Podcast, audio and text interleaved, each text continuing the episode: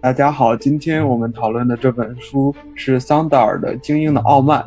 副标题是“好的社会该如何定义成功”。这本书还有另外一个译名叫“优绩的暴政”，也就是优秀的成绩这样一个优绩的暴政。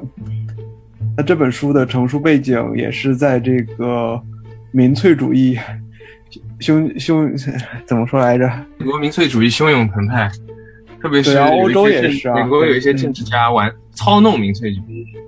嗯，故意弄一些民粹的事件啊，利用这样民粹的情绪来为自己的政治增添筹码。在作者看来，在桑德尔看来，这些民粹的这些愤懑、愤懑、不满这些情绪，实际上都有优绩的背景、优绩的根源。对，对，就包括包括美国，包括在欧洲的右翼政党的这样的一种一种兴起。在桑塔看来是有非常非常大的关联的，对，所以这本书的内容还好像还是结构上还是很简单的，它的中心思想是很简单的。那你们对这个优绩主义是怎么定义的呢？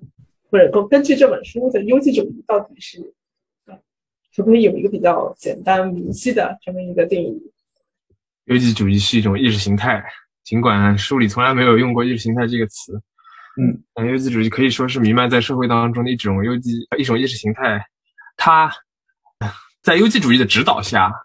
社会的比如分配啊，无论是金钱的分配还是价值的认同上的分配啊，都会倾向于那些表现更好、更有 merit 的这些人。然后，优绩主义也会使得这些更优秀的人、更富有的人觉得自己所得的是应得的。这是优绩主义的主要的效应。它也会让在优绩主义当中失败的人，没有做到很有钱的人，做一些不是那么金融相关的工作，不是那么所谓高级的工作的人，产生一种很大的失落感。这样的话会使得这两部分人有一个有一个撕裂感。另外呢，因为这个优绩政治的原因，所以可能产生了一种所谓的技术官僚主义。也就是主张把很多事情是用技术的角度去去讨论，而排除了这个民众对于一些公共事务的参与。那在这样的一个背景下，他们既少了这样对于公共事务的参与，又多了两个阶层的一种撕裂感。所以，这在作者看来是一种民粹兴起的一个原因之一。就他们的视角就回到了这个民族的身份认同上。或者回到了这样的一些一些一些事件上。那在这本书里面有一个非常重要的一章，是它的第五章，有讨论说成功伦理学。对，刚才学姐好像有对这个成功伦理学对这一章有一个简要的概括，是吧？对，大概所谓的成功伦理学，简单的说就是啊，一个社会中各方面能力出众的人。啊，能够在收入收入上得到更多的啊回报啊，并且认为这种回报是有一定的合理性的，能够必须得到啊收收入更低的阶层的认可啊，这就是成功伦理学的这么一个简单这么一个定义。对，然后他也从前人，也就从哈耶克。还有罗尔斯的观点上，从这个经济的角度上，从市场对于一个人的工作的这样的一个反馈的角度上去探索、探讨，说这个社会对于一个人的成功是如何去定义的。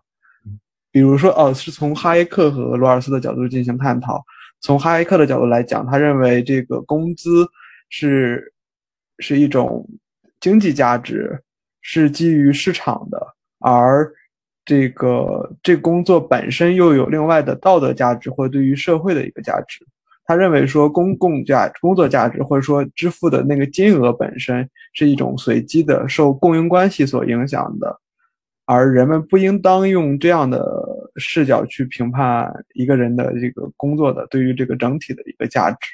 这是哈耶克的一个一个观点，罗尔斯基本上也是从这一点上也是认同的。就很很有意思的是，罗尔斯还举了一个小偷的例子来讨论说优绩论和另外一种安排，因为他举的这样的例子是说，我们要去抓小偷，是因为小偷侵犯了其他人的对于财产的这种应有的一种权利，在这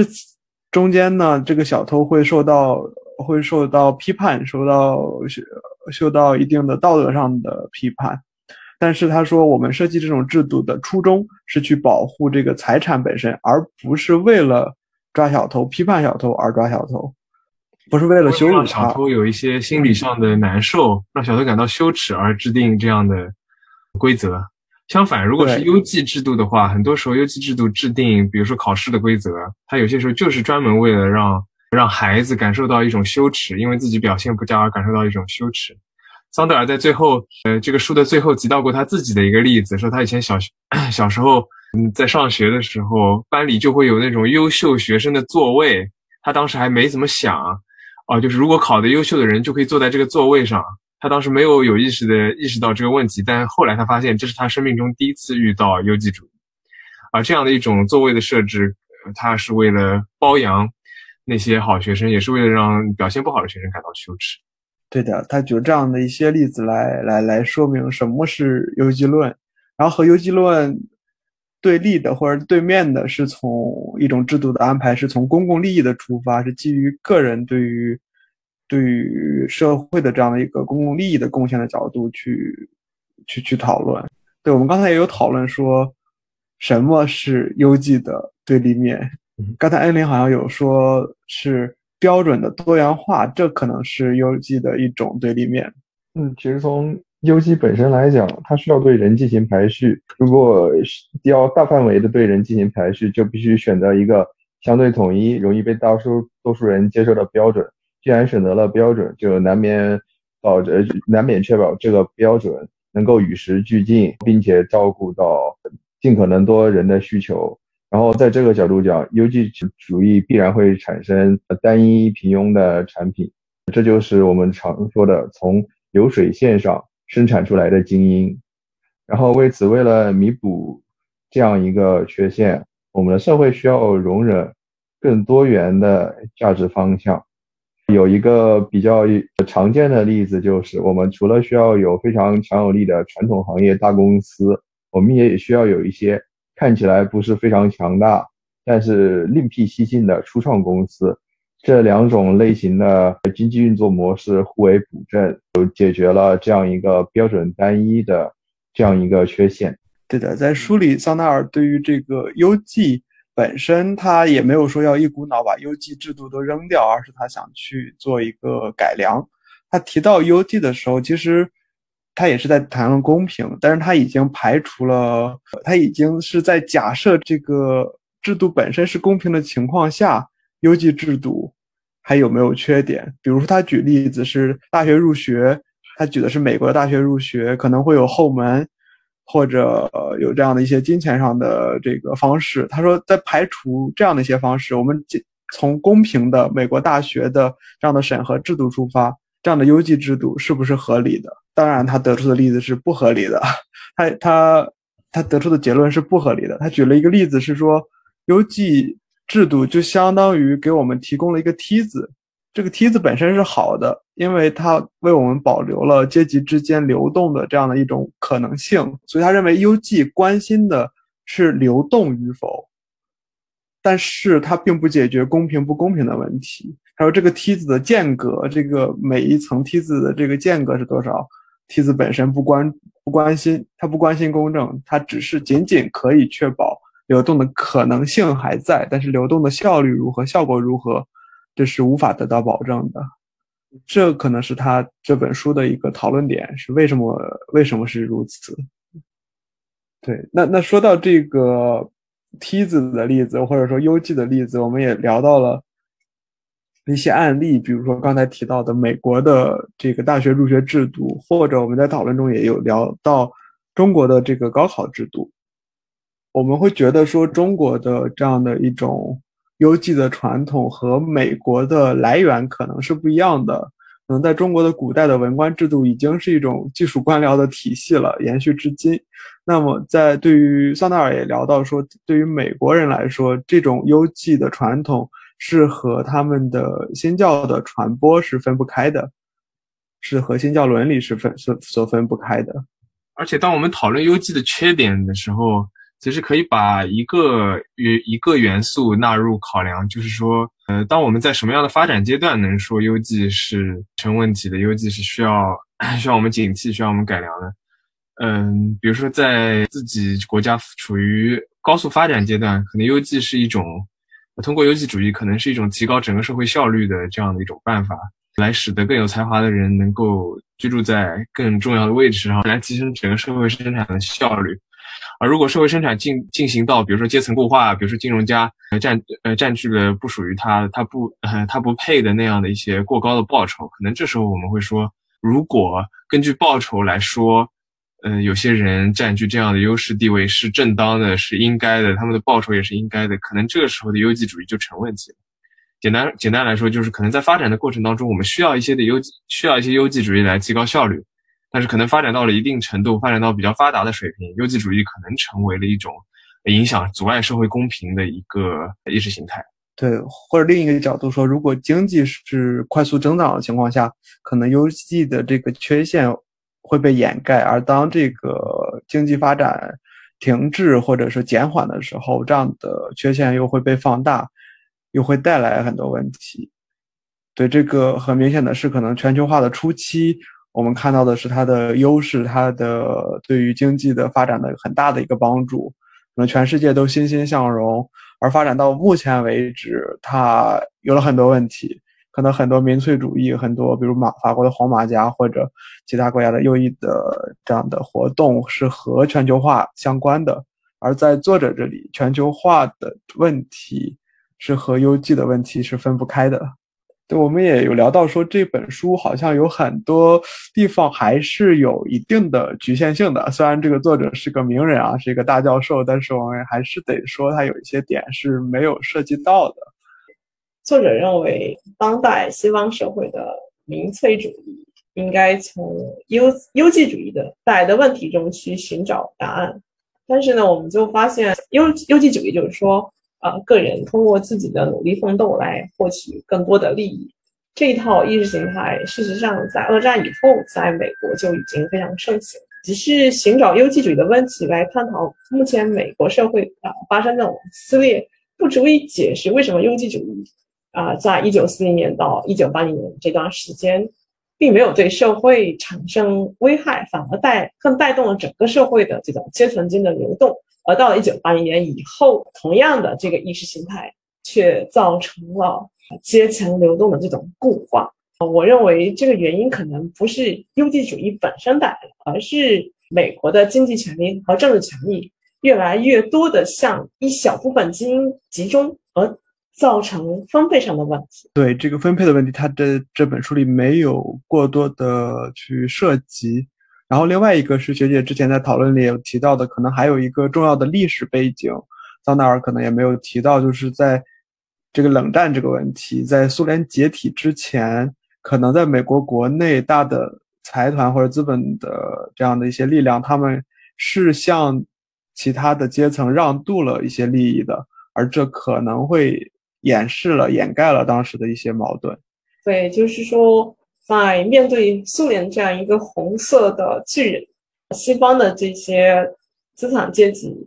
为了保证他们的政治和经济安全，就更愿意向工人阶级转移更多的转移利润，以达成社会层面上的共识，以此来维护他们所信仰这套自由民主的这种体系。而当苏联解体之后呢，曾经的敌人已经不存在的情况下。那么，国际资本认为他们成为了啊这个冷战的胜利者，那么他们的扩张就更肆无忌惮。曾经转移给工人啊，或者是平呃劳工、劳动、劳工阶层这部分利益呢，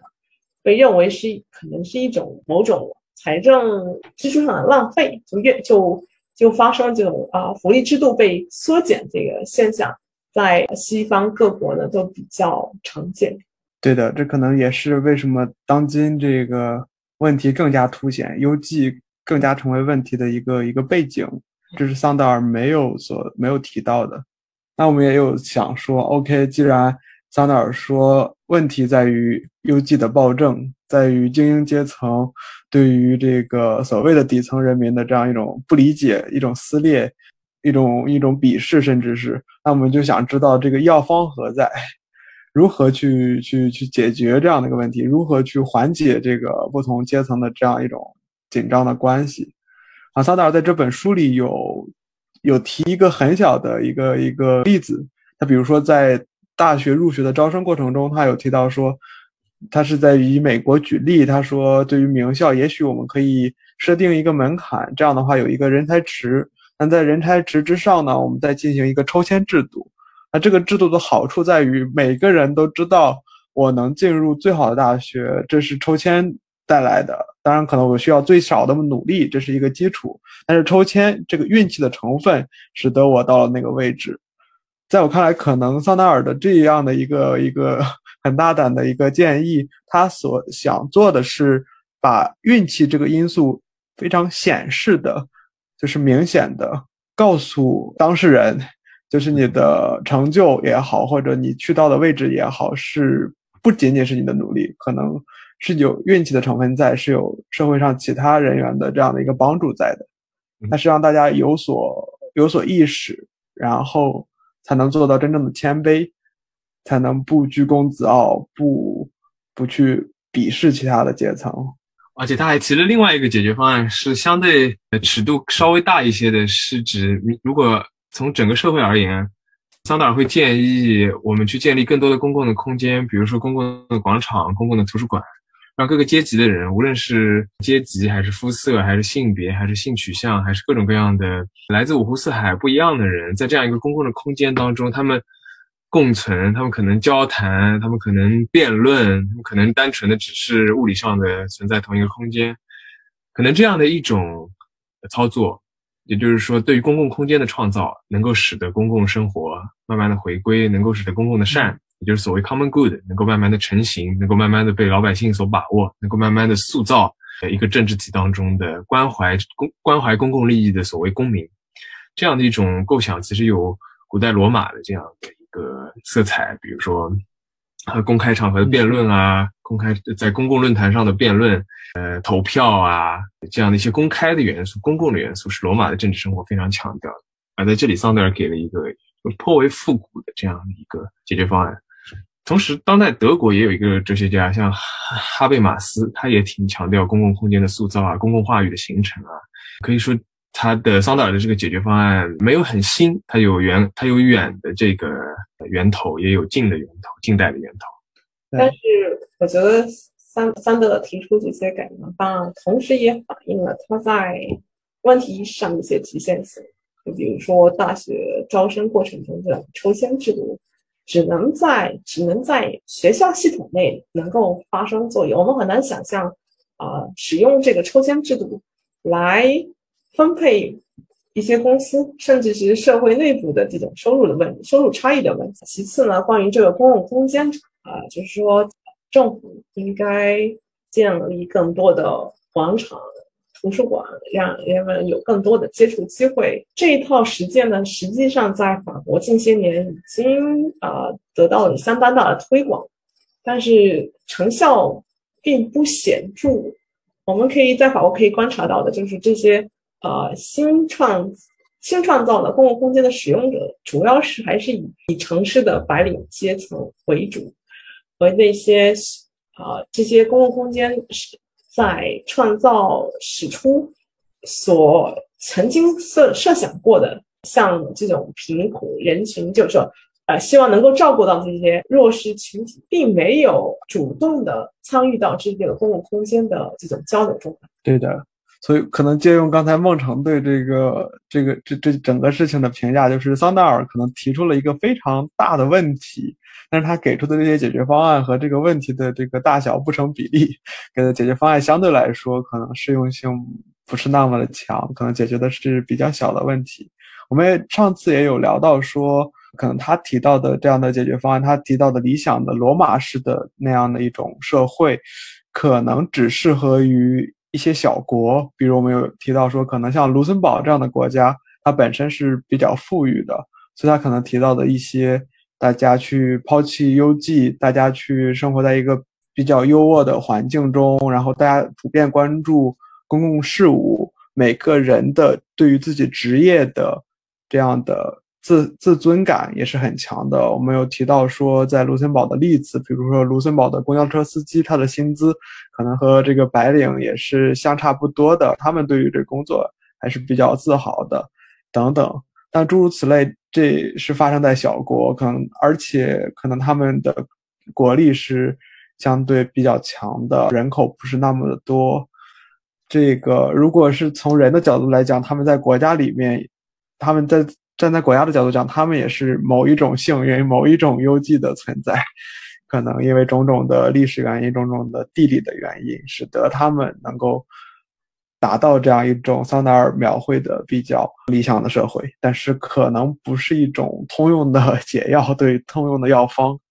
可能对于大的国家来说，这样的药方是不那么可行的。对，但那那什么样的药方是可行的呢？我们刚才有讨论说，也许啊，就是最最最基础的是精英内部、精英阶层内部要达成共识，也就是我们说的刚才提到的这个分配问题，这是很重要的一点。讲的更深一点，精英内部必须对啊权力的约束，就是说自我权力的约束达成共识，以及对在接在在啊世代权力交接上的反垄断达成一定的共识。对的，这样的约束可能有各种各样的来源。对于传统的中国知识分子阶层，我们有一个还。比较良好的传统，那就是传统的士大夫精神。这样的这种精神，可能也是对精英阶层的一种约束，一种一种自省的约束，一种对于对于自自我的审视，对于谦卑的态度，对于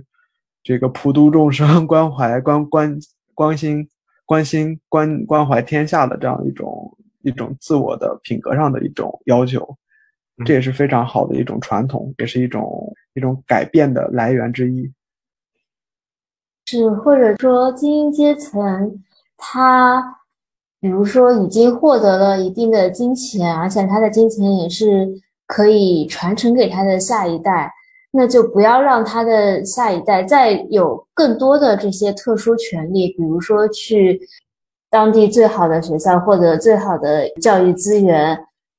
因为对他们来说，也许这个教育资源是锦上添花，但是对于更就是下层的家庭来说，这个绝对是他们改变命运的一个途径。因此，这个权和钱，包括其他的一些社会特殊的地位和激励奖励，能够可能更多的分开，这样使这个社会能够更公平，或者说更多元化吧。觉得嘉悦这里点到了一个非常。这个优绩主义其实或者说分配问题的实质，还是对于私有制是不是应该采取一些必要的限制？因为有钱的人，他不管你通过通过什么样的法律，他总是有办法为他的下一代获得更优质的教育资源。与其去限制他们能够为下一代提供的教育资源，一个更有效的做法。呃，是在继承这个问题上，彻底打破这种私有财产的在代际间的这种传递。学姐这个想法就更彻底了，更彻底，但是很难，但是不是说是 很难一步到位啊？难一步到位，你只能一步步慢慢来。嗯，美国之前有一个比较好的制度，就是私有应该是他们的遗产税在小罗斯福时期达到了百分之六十还是七十。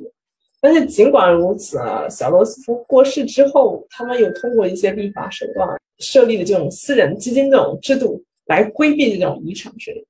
使得这种呃家族的遗产仍然掌握在这些家族的继承人手中。所以说，怎么来打破这种私有制对于人类社社会进步的约束，我觉得是对于整个文明来说都是一个非常重大的命题。因为一切不平等的来源，就是我们今天在某种程度上来说，激励整个社会进步的最有财产的累积这么一个体机制。这个问题不仅仅需要就是精英阶层自我反思，对已有的优绩制度进行适当的调整，然后作为广大的普通人，呃，我们。也并不是无能为力的。首先，我们可以识别出一些优绩主义常见的滥用。呃，第一个滥用是，由于优绩主义会将个人的财富和你的努力进行一定的联系，因此就有人会因为你目前的财富而对你做出一些道德上的批评。其实，在对优绩主义进行反思之后，这个中间的联系并不成立，因为人的财富境遇都具有一定的偶然性，所以这样的道德批判是可以被批驳的。第二点是在企业中，作为广大的打工人，大家也很少有人是真正的拥有影响财富分配的权利，你所获得的报酬低于你的期望。并不完全是你不够优秀造成的。如果老板使用了绩优主义的滥用绩优主义，将你目前所得的微薄薪资和你不够优秀所受的教育程度不够相联系在一起，这也是不合理的。你需要识别出它真正的原因。第三点是，呃，有由于呃绩优主义会导致在财富文凭上。具有成功地位的人士拥有较高的呃道德优越感，当他们犯错的时候，往往会强调自己特别努力，对社会的贡献很大，而来为自己辩护，仿佛惩罚他们就是对社会造成了损失。但这个逻辑也是有缺陷的，因为他们所做出的贡献。他们确实创造了很多的 GDP，但是这个 GDP 并不完全投入到最广大人群中的那一份 common good，很可能只是在精英内部流传。因此，当大家在日常生活中识别常见的精英主义的滥用，是可给精英阶层造造成这些明确的传达出这些不公正的待遇，会随时造成掀桌子的风险。这可以让精英阶层更快的进行自我反思。此外的话，就是常言道“严于律己，宽以待人”。对于我们自身来说，也请勿过多的用精英主用这个精英主义为自己开脱。有些时候，我们的不如意往往往往并不来自于整个系统的腐败，而确实是有一定是由懒惰的因素造成的。在反思自我的过程中，也不要就是经常用这个精英主义的暴政来作为这一个借口。我相信普通人如果在这两个方面做好适当的心理建设，一定会对这个社会呃评价机制的转向优化产生潜移默化的影响。对，说的好棒。对，其实也就是说，我们作为普通人，不要被这个优绩制度或者绩优制度所 PUA。然后同时呢，也不要把 UG 制度当一个我们不去努力的或者的借口。那如果我们有足够幸运，可能站到了那个所谓的精英的这样的一个群体内，可能也要去去去更加的反思自己的为什么能站到这里，可能要要足够谦卑，足够谦虚。总之，这本书给我的收获非常的大。我问个问题，刚才这个是写是是写出来的稿子是吗？我觉得如果让我直接能说出来这一段还是很困难的，是列了一下提纲是吧？呃，没有，就是刚刚想到了。呃，哇，还是很厉害的，逻辑性很强。主要我说的几几个例子，我读的时候印象比较深，然后就顺着说了一下。对，佳悦有想说什么？哦，没有没有，先来鼓掌一下，说的非常好。然后，绩优主义是主要是以金钱来评判吗？因为感觉之前大家说的挺多点都是就在好像在呃抨击这个财富的分配问题，但其实这个阶层固化，比如说我们说像学阀啊这种，对吧？也不一定说是金钱。上面的你，你比如说，呃，大学教授他的子女，嗯，就拿科创项目啊这种，他可能金钱并不是说特别多，但是也是一个学术上面的一个阶阶层固化，是是不是也算这个自由主义？但可能他的背景是资本主义的话，他最终是为了争取资本，就是就因为他的背景是在美国，是一个资本主义的资本主义的前提下，所以他很多目的会最终会走向资本，所以我们会考虑钱或者资源等等跟资本相关的东西。嗯，那你比如说像话语权也是一种嗯资源，对吧？但是可能在美国的话，呃资本可以购买或者是怎么样兑兑换成话语权。哦，在这个问题上，我我只就是记起一些书中的观点。书中认为 GU 的标准分为毕业前和毕业后，金钱买得到的和金钱买不到的。上学前主要是两点，一个是你自身的聪明程度，这个可能是有一些 IQ 测试，呃，或者是参加一些有名望的协会的，嗯，通过一些入会测试来证明的。另外一个就是你在学校中的成绩，所处的学校获得的文凭，这个他们需要用制度确保有一部分就是 GU 的这个认可标准，然后是不受资本和以积累财富影响的，必须通过个人努力得到的。但是走上社会之后，则主要是通过金钱收入来衡量的。对，或者更广泛的说，刚才孟生有提到说，绩优制度实际上是某种程度的意识形态，或者说是一种文化。我们可以把它很泛化，很多领域、很多事情它都是有它的影子在的。那可能我们刚才聊了很多关于金钱作为衡量标准，或者作为收入和分配作为这样的一些标准的绩优制度，可能是因为在在作者在这本书里也大量的是从这个角度去考虑的，可能从这个工作以及工作回报的角度作为一个靶子去去讨论的，因为这和他后面提到的，因为工作在他这里是一个非常重要的一个概念，尤其是对于非精英阶层的工作是否得到尊重，是否是有尊严的，在这本书里也是非常核心的一个观点。可能在此他讨论的会比较多。那我觉得可能绩优也不一定非得是收入回报上，只不过这是一个重要的课题，然后由此它还可以延伸到很多方面，也是受此影响。感谢你的关注，欢迎在喜马拉雅 APP 和小程序、网易云音乐、小宇宙 APP、苹果和谷歌播客等泛听平台搜索“但说无妨”来订阅收听，期待你的评论和互动。